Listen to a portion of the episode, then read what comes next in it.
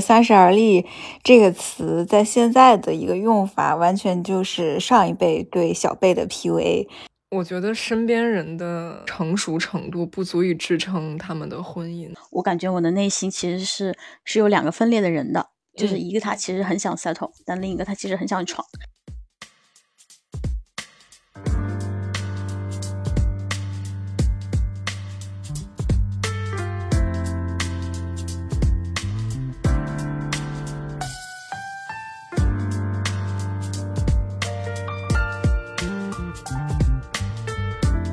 大家好，欢迎来到该说不说。我是到四五十岁也不想 settle down 的格妹。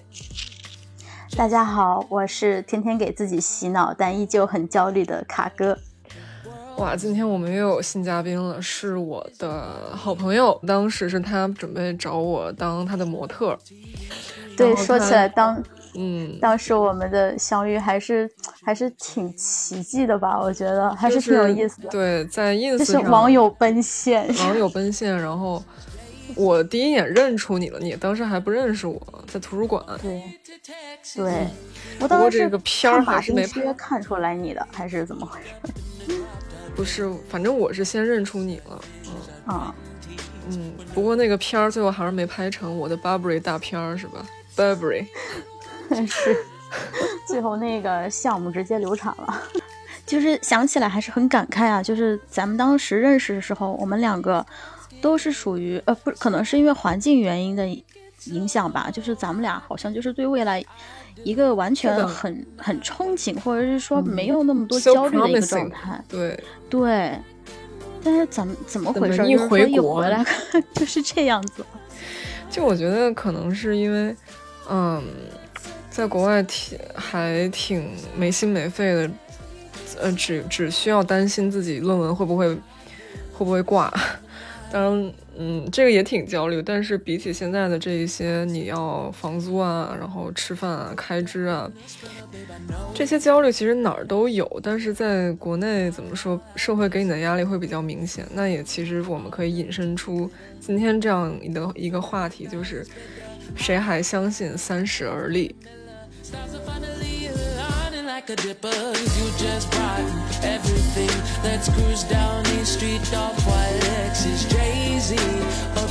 哦，顺便也说一下，二狗呢，因为工作原因，他可能要迟一些加入我们。嗯，其实今天这个话题也是看那个 X 博士的公众号，这个公众号我推荐我们的听众去看一看，有点亚文化，但是还挺深刻的，算是。嗯，文化公众号里还算挺独特，就是有非常深刻的自己的思考的一个公众号。他的那个创始人好像是南大的博士，嗯，其实是是看到 X 博士的一篇文章，就叫做“谁还相信三十而立”而 inspire 有所启发，才想到做这么一个选题。嗯，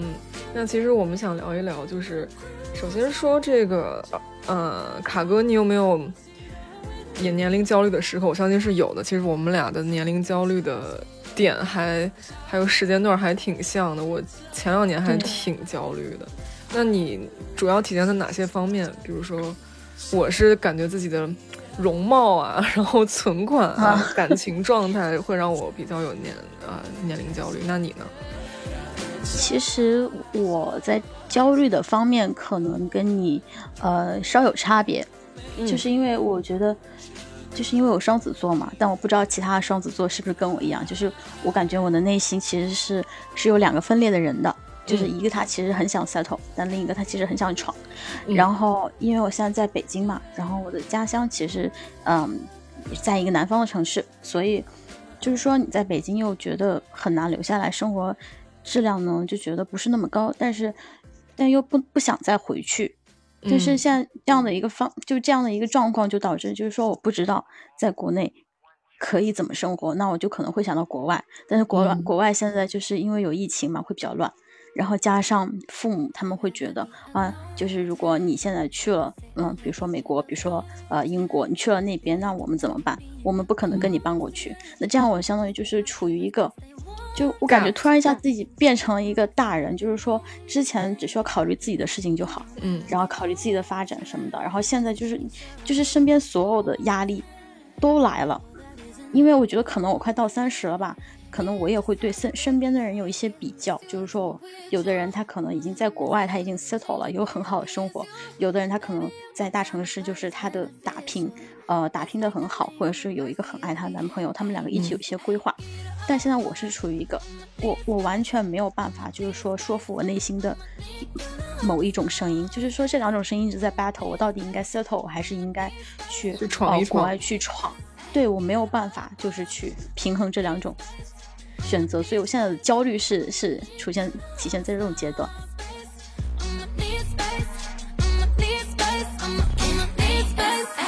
对，其实我跟卡哥的这个焦虑的方面也有一些，我可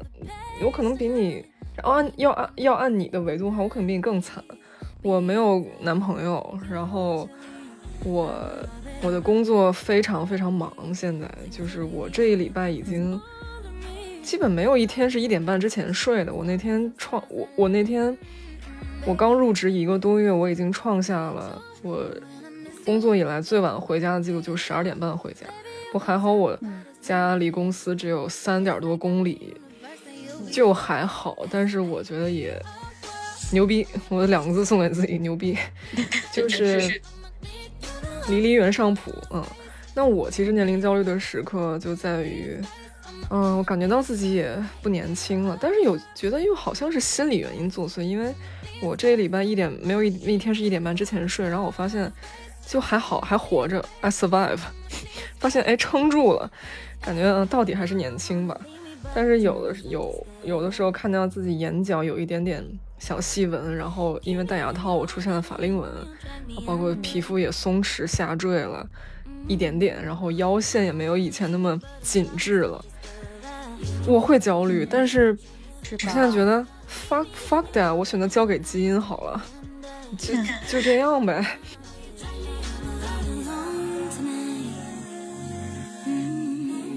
对，然后我现在也没有稳定的感情。然后我记得，嗯，二十五六岁那会儿我很焦虑，就是你也知道，我前几年，因为我本来就想着啊，我三十岁之前结婚，然后我明年马上就要，you know。我现在反而我觉得更自由，因为我，我，我现在现在就是啊，我选择交给，就我佛了，我交给老天了。就是人能不能结婚，能不能嫁给爱情，我觉得都是都是命。就是很多东西，比如说啊，工作啊，或者你的存款收入啊，然后你学业上能到一个什么成就，其实是你的自己的主动权是很大的，但是。嗯，你放到感情上的话，除非你是一个，比如说，呃，政治联姻，或者说什么经济上的联姻，你可以去有选择权。其他，如果你真的要嫁给爱情的话，我觉得是看老天的。所以，那既然我又是一个选择要去嫁给爱情的人，所以我就选择交给老天，是自洽的状态，你知道吗？嗯，就是想开了，已经就很想开了，嗯。我现在就是觉得，你这样想就挺好的。嗯，我现在想就是，如果我三十七八岁还没结婚的话，那我就找个 sperm bank，就找个啊那个，或者找个小的，小的它不香吗？是啊，乘风破浪一下，是不是？对，就找个，再不济我找个 sperm bank，然后人工受精，对吧？我自己生自己养，我觉得我自洽了。嗯。其实你这个状态，我觉得还挺好的。就是听你刚刚这么说，感觉三十岁对你来说已经不算个坎儿了。就是感觉你好像就是说把人生当做一个完全一个直线，而不是说就是说你在某个线上，哎，这个地方有一个珠子，就是说或者是这个地方有一个里程碑，你要跨一下。嗯，哎，对，你要 click 一下，你要去跨一下。你这样的状态就挺好的。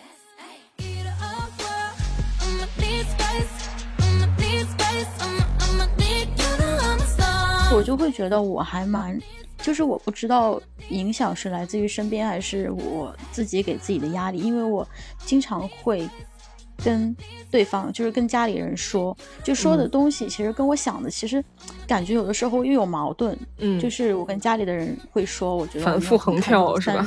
对，我觉得我没有这么看重三十岁结婚啊，就是所谓的什么三十而立啊，就是这种东西对我来说可能不成立。但是我的内心感觉，其实又是在潜意识的去追求这样的一个标杆，就是我会拿三十这个东西来衡量我自己。我在想，哎，我达到这个。这个立的标准了吗？就是说我有，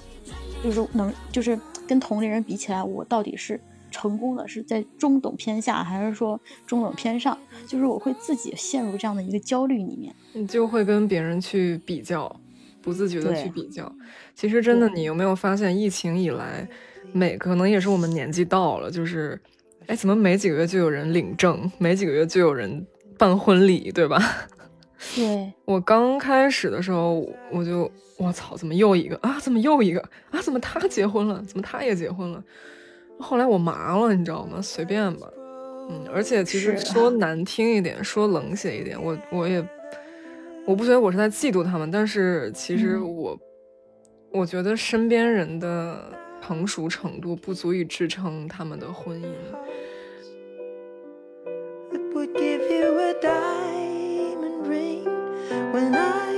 我是持这样一个态度，因为就我对他们的了解，嗯，当然我希望他们很幸福，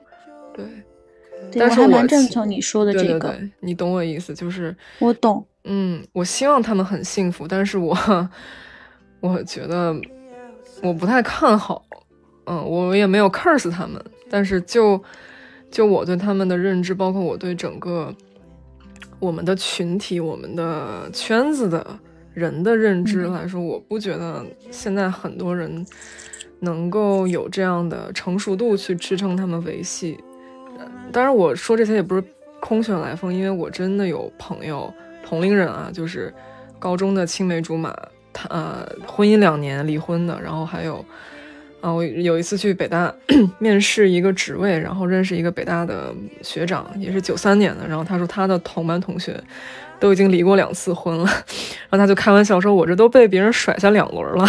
”所以我觉得现在的人有一种。观念的上，观念上的变化，就是说，父母那一代他可能会觉得是说，我到三十岁了，或者是甚至更早，对吧？更早，然后那个时候我们就是结了婚了，然后结了婚过后，可能就是说，如果没有特别特别大的严重的影响，比如说家暴或者是。呃，酗酒啊，什么精神方面的问题，甚至有这种问题，他们也可能会选择忍耐，他们可能不会选择离婚。但是现在人，他可能还是会选择踏入婚姻殿堂，这一点跟咱们上一辈的是一样想法，只是说他们，就是说，他们好像没有办法承担，嗯，结婚这件事情带来的责任。我感觉他们好像，就是对婚姻的想法跟我们上一辈不太一样。对对，他可能，我个人我个人认为就是有点把婚姻当儿戏的这种感觉，啊，有一点，就是我身边有是这样的。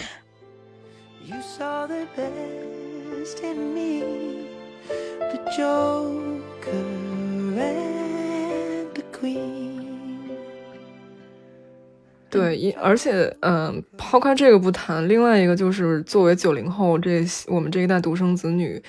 就是会更加的自我重视自己开不开心，嗯，对，我觉得也是一种好事儿，也是一种进步。我不觉得我们是自私的，有有时候我觉得人应该自私一点。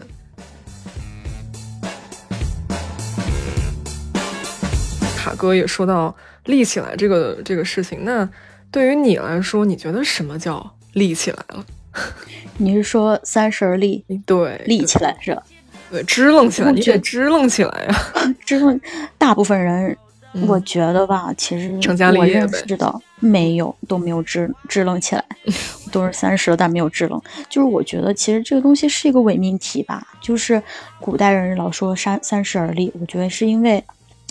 古代人他们四五十岁就死了，四十多就死了，而而且他们的人生进度会比我们提前很多。是的，嗯，就是说。现在咱们很多人就是博士毕业都三十多了，对吧？嗯，那你说他立了吗？他根本就没有办法立，那个时候他的人生才刚刚开始，那你又怎么可以去要求他三十而立呢？你想，现代人都读研，读完研在国内读的话，比如说二十三读，那毕业二十六。那对于我来说，我在英国读的，那我二十六，我已经工作两年了，就每个人的进度是不一样的。对，所以立起来，我感觉怎么说呢？我觉得它其实是一种状态吧，就是说你感觉你自己现在可，你的精神状态和你的收入各个方面的，就是怎么说呢？各个方面的条件是可以让你还有你身边的人过上幸福生活的。嗯，然后你整个人的状态也是属于就是说比比较比较满意的这样的一个状态，从内而外的自洽对，我觉得对比较从容。对我觉得这是利。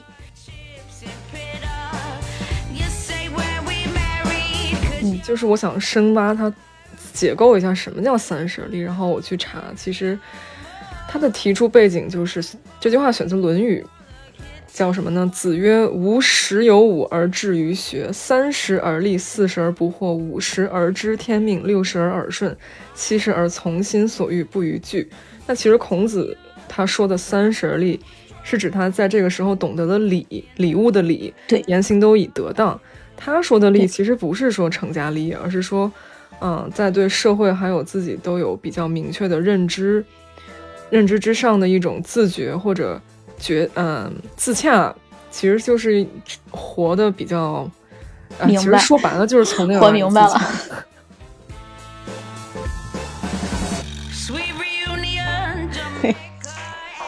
对他其实没让没说让你啊有存款有有房有车有老婆嗯成家立业，他其实说的是你知道自己在世界上在社会中当中的位置是什么，其实是他是这个意思，嗯。所以现代人就经常会滥用这个词，对，是的，而且他还会强调年龄，嗯，他会强调三十和力之间的一个关系，关系。那这样的话，我觉得就是造成了整个社会的一个内卷，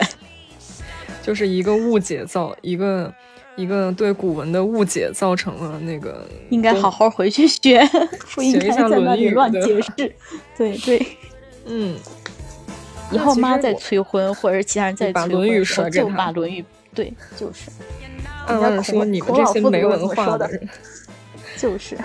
哦，我其实今天还挺庆幸我搜了一下，因为我也不是特别的了解，就是他到底这个“力”是干嘛。嗯，但其实如果说是这个意思的话，我觉得我我还我快达到了，就是我不敢说我完全达到了，但是我觉得我快了。就至少我知道自己的极啊，我其实也不知道自己极限在哪，但是，嗯，因为我还没有被我的单位摧残，摧残到一定程度。Anyway，就是起码我知道我的优势弱势，然后我知道我自己在整个啊中国的国情之下，我在一个什么位置。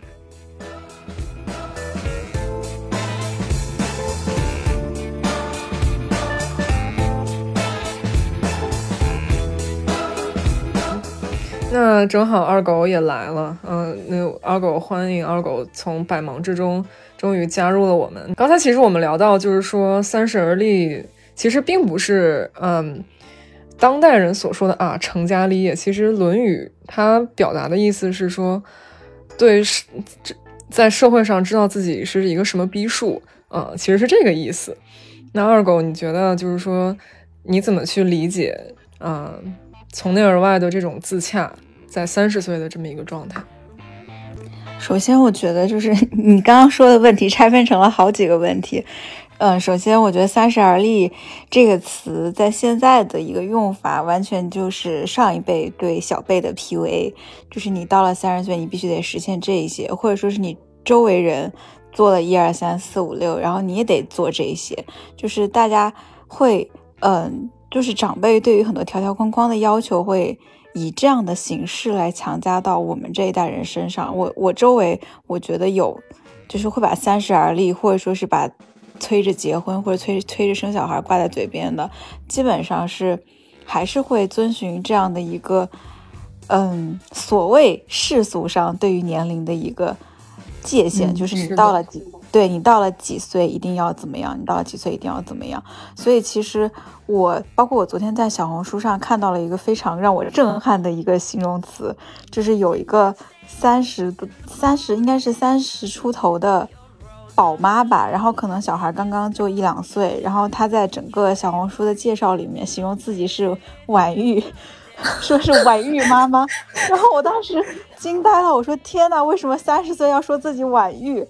我，然后我后来就因为平时可能就是美剧啊，或者是就是国外的综艺看的比较多，就是三十多岁，大家还觉得 you know nothing，你的人生才刚刚开始，然后你根本还不了解这个社会，或者还不了解自己，你根本还没有找到你与这个世界相处的方式，所以你更不可能去养育小孩，去教育下一代。就是我可能观念里面有这样的一个东西。那天呐！他三十岁晚育，那那我还没到二十八，我我我我是不是可以说自己晚恋？昨天看的时候我惊呆了，夕阳恋，我夕阳恋了，我我还 特意去翻评论区，就是看有没有人跟我一样的想法，就是说你三十岁晚育，那那那就是这是很离谱，但是我发现没有没有人对他这个。就是自我的这样的一个判断有任何的意义，就大家觉得好像三十岁生小孩是挺晚的，我就很震惊。就是昨天就是有被这样的一个关键词给 shock 到。对，其实我也有跟朋友聊过这个问题，就是呃，我觉得很多时候确实是家里人他会把这个东西强加在我们身上来 PUA 我们，但是很多时候我跟朋友们聊天，我发现其实我们自己也会去往这个条框里面去把我们自己不自觉的去跳。对，是的，而且我其实有一个美国朋友，然后他应该是华裔，他是华裔，然后他也是前两年结的婚，他现在已经三十二了，然后我们之前聊天的时候，他就有聊到说自己。三十岁了，然后自己是一个博士，还没有毕业，然后一点存款都没有，而且还没有结婚。就当了前两年，他就会非常非常的焦虑。所以我觉得，我也不知道，就是说，是不是因为来自于同龄人的这样一个比较，会让我们自己不自觉的去跟别人比，然后加上又有这样的一个一个怎么说呢，一个 rules 存在，就让我们更加的焦虑，然后把我们自己想就是想要把我们自己去 fit 进去。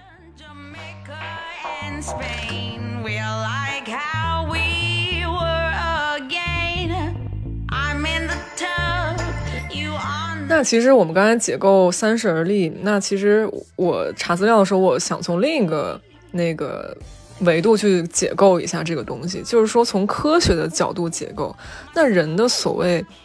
这个，因为大其实老一辈都觉得三十是一个分水岭嘛，那人的所谓巅峰的这种分水岭到底在哪儿？那我就去查，就是智力的这种呃巅峰，它智力呢分为流体智力跟晶体智力。其实说白了，流体智力就是你的天赋，就是你天生的这种智商。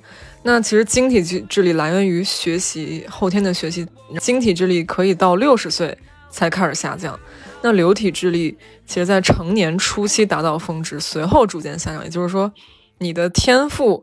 其实到你十八岁之后。其实，在你十八岁那会儿已经到峰值了，所以就是说，他在科学上，你给我立个三十而立，你也不成立，你知道吗？那你说我就更不焦虑了，你知道吧？反正活到学到老，我六十岁我还可以继续保持巅峰。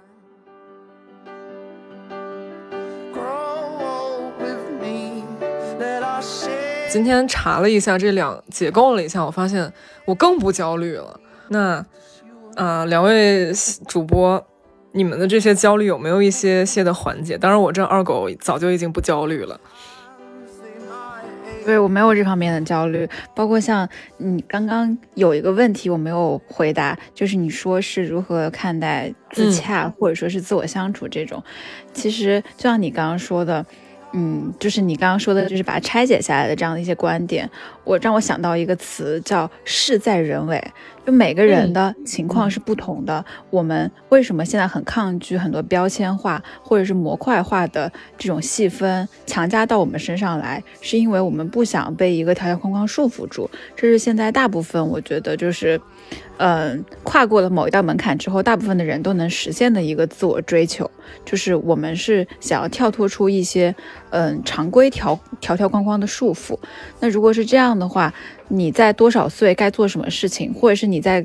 多少岁应该达到什么样的程度，或者说是到了什么年龄阶段或者人生阶段，你应该取得什么样的成就，都是由你自己的目标来决定的，而不是世俗的判定。比如说像刚刚呃卡哥就就就有说到就是存款，因为其实这个存款不是说标榜说这个社会上是女孩子到了三十岁单身应该存到多少钱，其实不是，而是他自己给自己能够让有能能够让自己有安全感的一个数值吧。所以我觉得其实我们现在。大部分的女孩子所谓的自洽，都是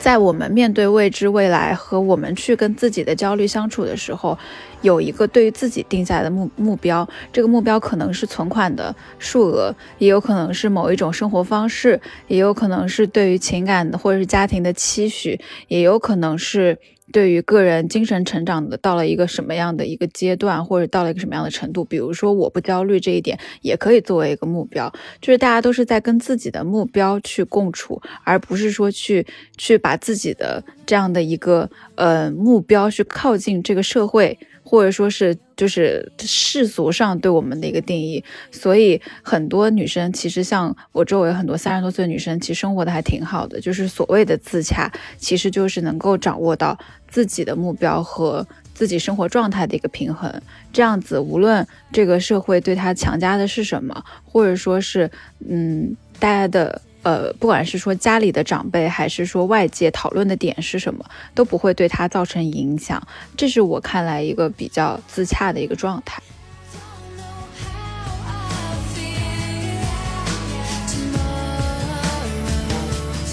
刚刚看到那个随便刷 B 站，看到老老在推送谷爱凌，你知道吗？就是我觉得她，你要。她就是都说她是那个小说女主嘛，网文女主、大爽文女主。SAT 差二十分满分录取斯坦福，然后那个拿包揽各大奖项冠军。那你说，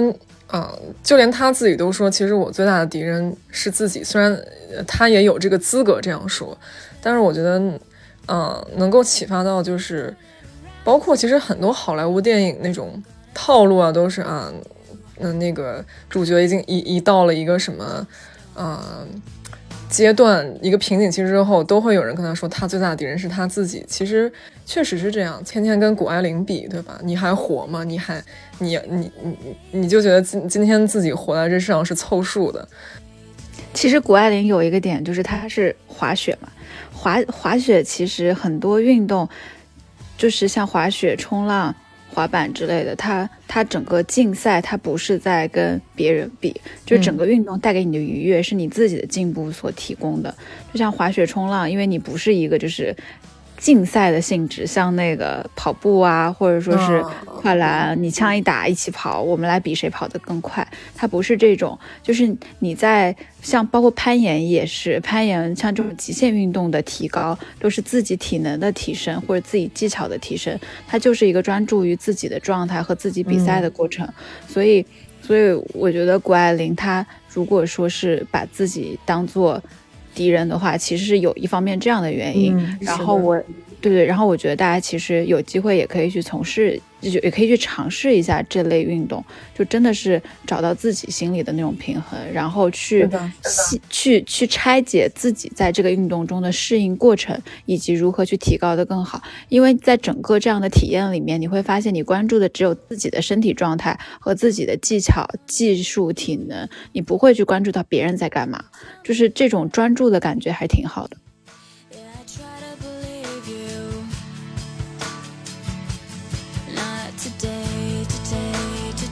那其实，那聊一聊，就是说我们具体，嗯，大家是怎么跟这个社会大趋势相处，或者说去对抗的？那我们拆，我再解构一下，就具体来说，比如消费主义啊、广告啊、社会舆论所谓的三十分水岭，比如说什么细胞在啊什么二十五六岁就开始怎么怎么样了，然后让你去买各种化妆品，什么小黑瓶、小棕瓶都上，那。其实有一些，嗯，它是经过一些机构研究，但是有一些就是瞎扯淡。那就关于这类的东西，你想吐槽一些什么？包括也包括那些小红书上的啊，三十岁是晚育，然后就这一类的标签化东西，你们想吐槽一些什么？其实对我来说，就是我知道我的我知道我的身体是什么的那个巅峰在哪儿，所以用不着你来告诉我。啊，我觉得说白了还是多去了解自己。嗯，对我来说，我觉得我有一个好方法，就是叫什么 critical。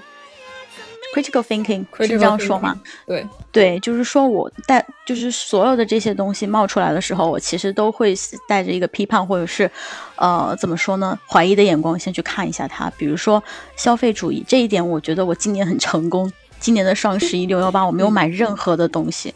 嗯，我超开心。就是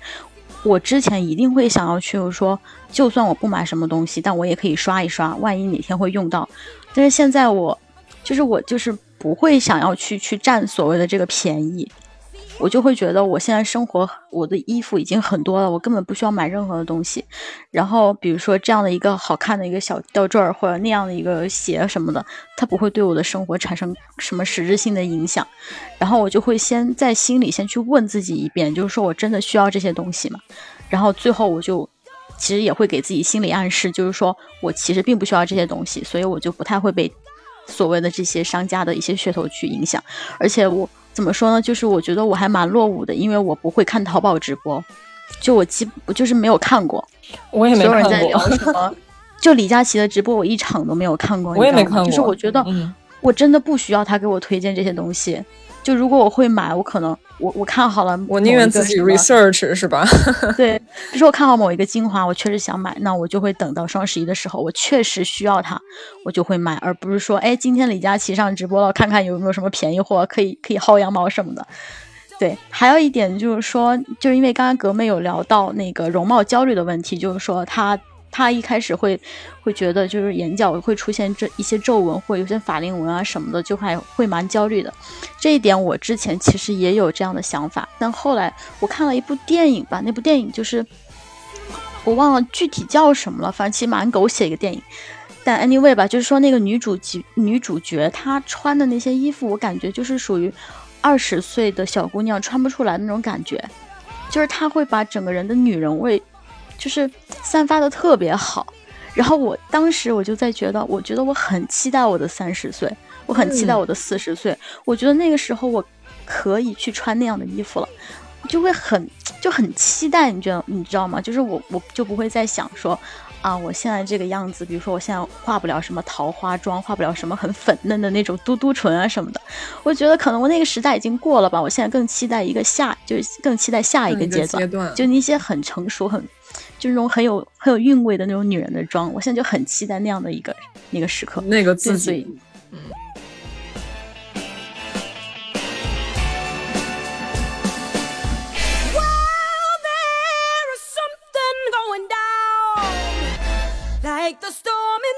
就现在就很多显嫩的那种妆容啊，我都都不看，我觉得没有必要显嫩，就是你什么样子就什么样子呗。每个年龄段都有自己，就都有自己美的那个状态和风格。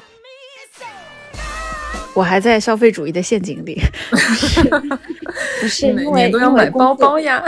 因为因为工作原因吧。我觉得一个是我在消费主义的陷阱，倒不是说我被。嗯，整个市场 PUA 到你必须得拥有什么样价值的东西，才有怎么样的一个个人人设或者地位，倒不是这种。我还在消费主义的陷阱里，是因为我的思维还就是我的能力还停留在我看到美好的东西，我想要去拥有它，但是我。之后努力的方向是我看到美好的东西，我可以不拥有它，就是我在往这个方向去进行调整。所以，我在这个调整的过程之中呢，我还是没有避免掉去消费一些华而不实，或者说是就是本来实用价值没有那么高的东西。但是，呃，总的来说比我年轻的时候稍微好一点。然后再就是因为工作关系，其实所有的抖音啊、直播。什么我都会看，包括我生活的环境就是一个会被密集种草的环境，可能这个种草是来自于我同事，或者来自于我朋友，或者来自于甚至是我们 C 端的用户，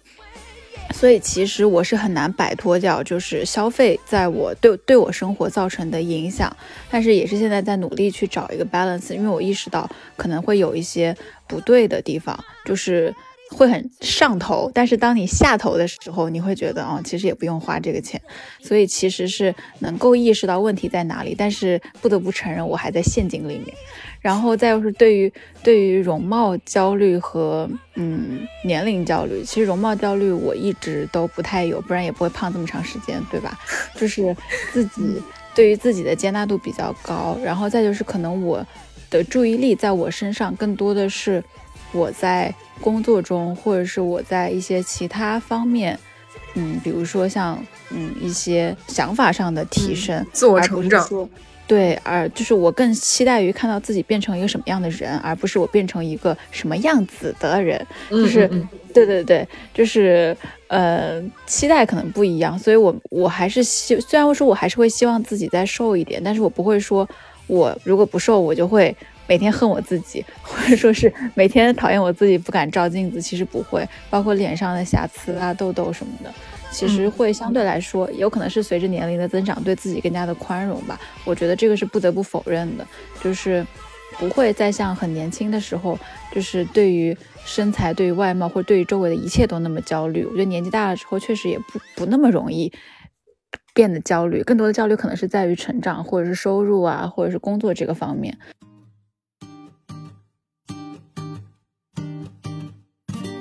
Like my girls just like I like my honey, sweet little selfish. 然后年龄上，其实我之前，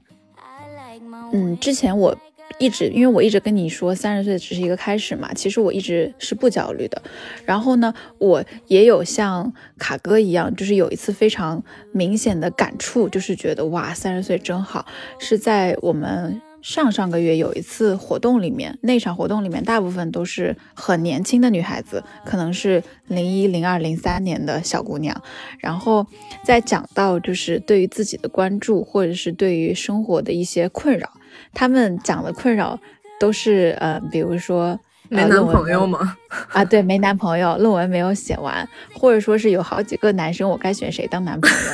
啊？哦，这，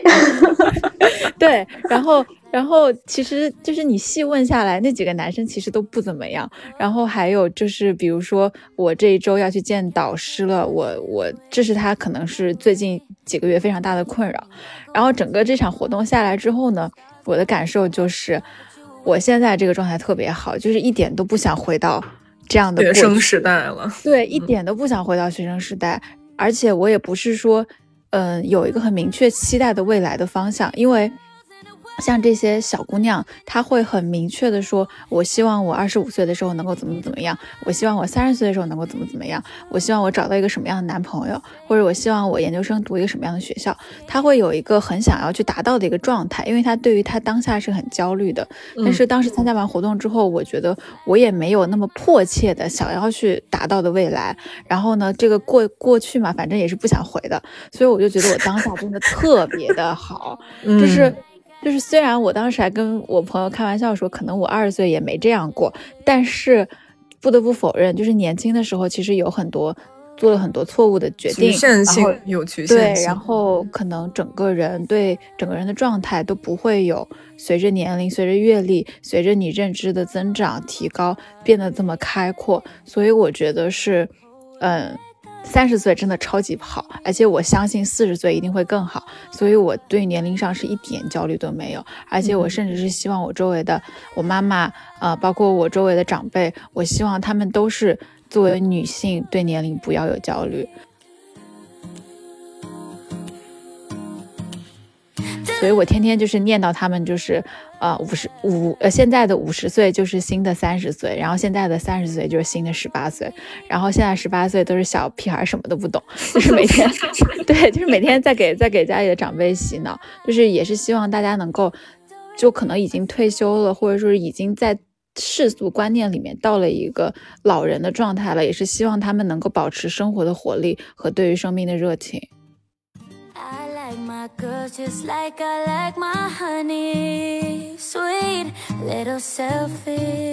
哎，我觉得你说的真的特别好，就是你你的这样的状态也是我很想去达到的，而且就是因为我身边有一个有一些非常焦虑的朋友，然后关系其实都很紧密，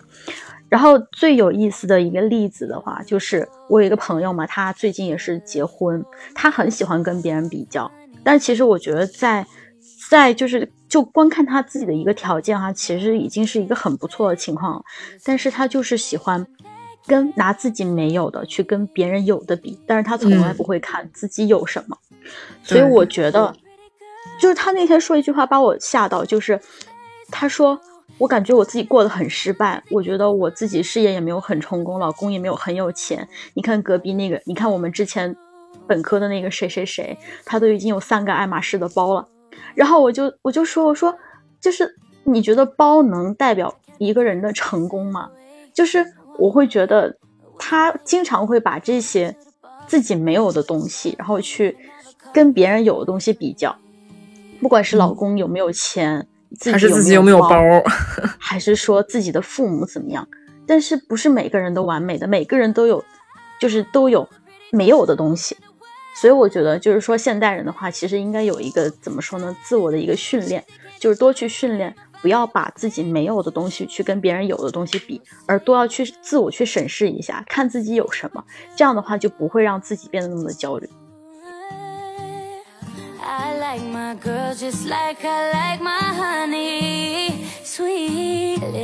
这些人的一些 issue 在于，他不知道自己的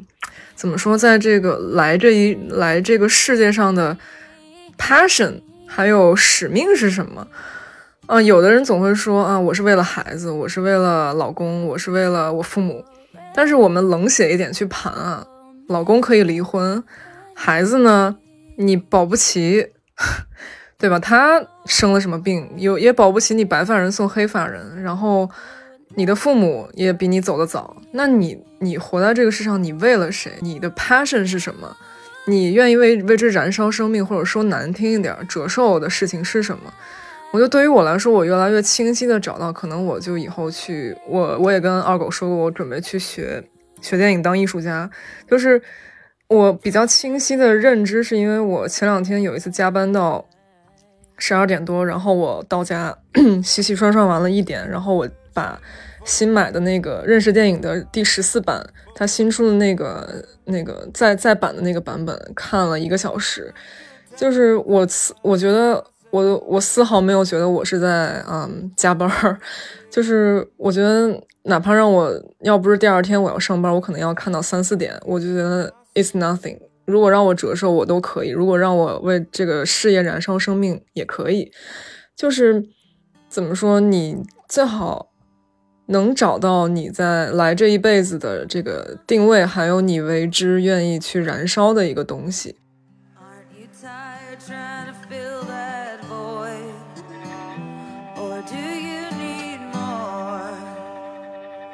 对，其实你刚刚说的话让我想到之前在微博上看的一个段子，嗯，就是，嗯，你的爸妈可能很早就会离开你，你的老公可能不会爱你，然后你的你的儿子可能还会恨你，然后你的，然后唯一爱你的宠物可能也只能陪你十几年，就是就是讲讲女人哦，就是到到底如果说你为别人而活，可能最惨的情况会经历到什么程度？就是我有大概这样一个印象，跟你刚刚说的那个特别像。就是很多人可能缺少，比如说你刚刚说的 passion，倒不是说一定要明确我这个我这辈子一定要为什么事业而奋斗，可能我现在也没有找到，但是我可能会更多的去关注我在这方面的探索，比如说我到底喜欢什么，我到底对什么东西感兴趣，我到底想把我的生活过成什么样，我到底想要达达到一个什么样的一个心理状态，可能更多的就是聚焦于自己，而可能没有这种聚焦。就是把把目光放在自己身上能力的人，他才会去选择一些嗯适合的一些标准来往上去靠近。比如说像我之前认识一个，算是我前，就是呃 他他是真的就是在我上一份工作结束之后，跟他长聊了很久，然后他就其中聊到比较动情的时候，他就有说，他说他其实。他这一辈子就是可能是受原生家庭的影响特别大，就爸妈对他的要求很高，而且是拿一些世俗的东西来要求他，比如说考什么样的学校，好多少岁你要结婚，你要嫁一个什么样的老公，然后你工作要给你赚多少钱，我们要在哪个城市生活，就是给他的东西都是希望他达到一个什么样的标准，然后成为别人羡慕的那种小孩儿。但是他自己在这样的环境下，他不知道自己适合什么。比如说他的穿衣风格是不适合他的，他其实是完全是可以走那种酷飒冷都女路线，但她最大家就是很喜欢在头上戴蝴蝶结，然后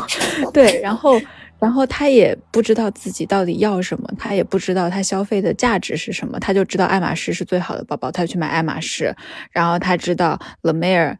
就是是最是比较好的护肤品，她就会去买这个牌子的护肤品、化妆品。就是她不会去考虑自己本身到底适合什么风格，或者适合什么样的产品，或者说是想要成为一个什么样的人。他就是整个人生都被世俗的标准给控制住了。所以当他觉得这些标准对他带给他的愉悦没有那么大的时候，他其实会更加的迷茫，因为他根本不知道自己到底在做什么，甚至不知道自己努力的目标到底应该到底是为了实现什么。把爱马仕买买齐了，可能也不能让他快乐。所以我觉得就是刚刚。葛妹说的那点让我感触很深，就是其实大家还是不管是男生还是女生，不管是在什么年龄阶段，还是要找到自己真正心之所向的事情。这个事情可能并不是多么的宏伟，或者比如说我要拍一部震惊古今中外的电影，或者说是我要成为一个呃成为易烊千玺的女朋友，对不对？这些，对我觉得。倒不是说这种宏伟的理想，而是说你真正能够找到你感兴趣的、你想做的事情，并且可以一直去坚持去完成的事情。这个事情可能是任何的兴趣爱好，也有可能是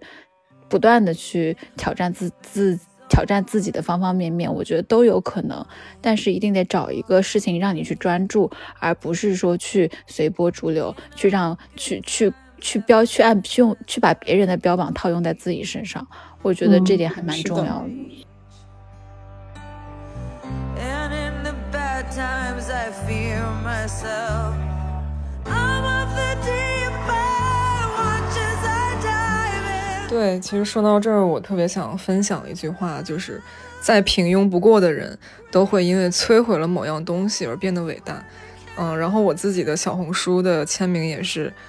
嗯，但每一个人的灵魂都很有趣，因为大家都在很努力的活着。就是说，每个人都是很 shining，也可以很 shining，很闪闪发光的。嗯，真的不用说去，我一定要青史留名，我一定要到一个，一定要啊拿到斯坦福的那个录取通知书，我才伟大。其实你每一次自己这个小的改变，就像我刚才说的，比如说你摧毁了那个曾经的。嗯，自己不太喜欢的自己，你也真的很伟大。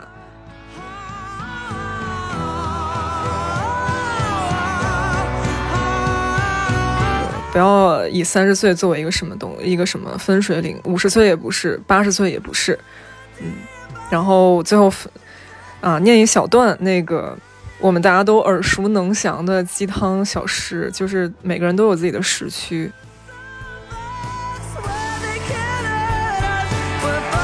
纽约时间呢比加州早三个小时，但加州也并没有变得更慢。啊，有的人二十五岁当 CEO，却在五十岁去世；也有人五十岁当 CEO，也有人活到九十岁，还有也有人依然单身，同时也有人已婚。啊，其实每个人都有自己的发展时区，你也没有领你也没有落后，你更没有领先，一切都是最好的安排。这里是两个南辕北辙的女生，沪漂王二狗和北京土著葛妹一起说话的地儿。这里有尖锐的观点，也有心酸的心路；有都市霓虹灯下的流连忘返，也有午夜梦回的深夜痛哭。如果你喜欢我们，可以通过喜马拉雅、QQ 音乐、小宇宙 APP 搜索“该说不说”，订阅我们的频道。在这里，没有什么是不可说的。如果你有任何想法想和我们交流，欢迎在留言区互动。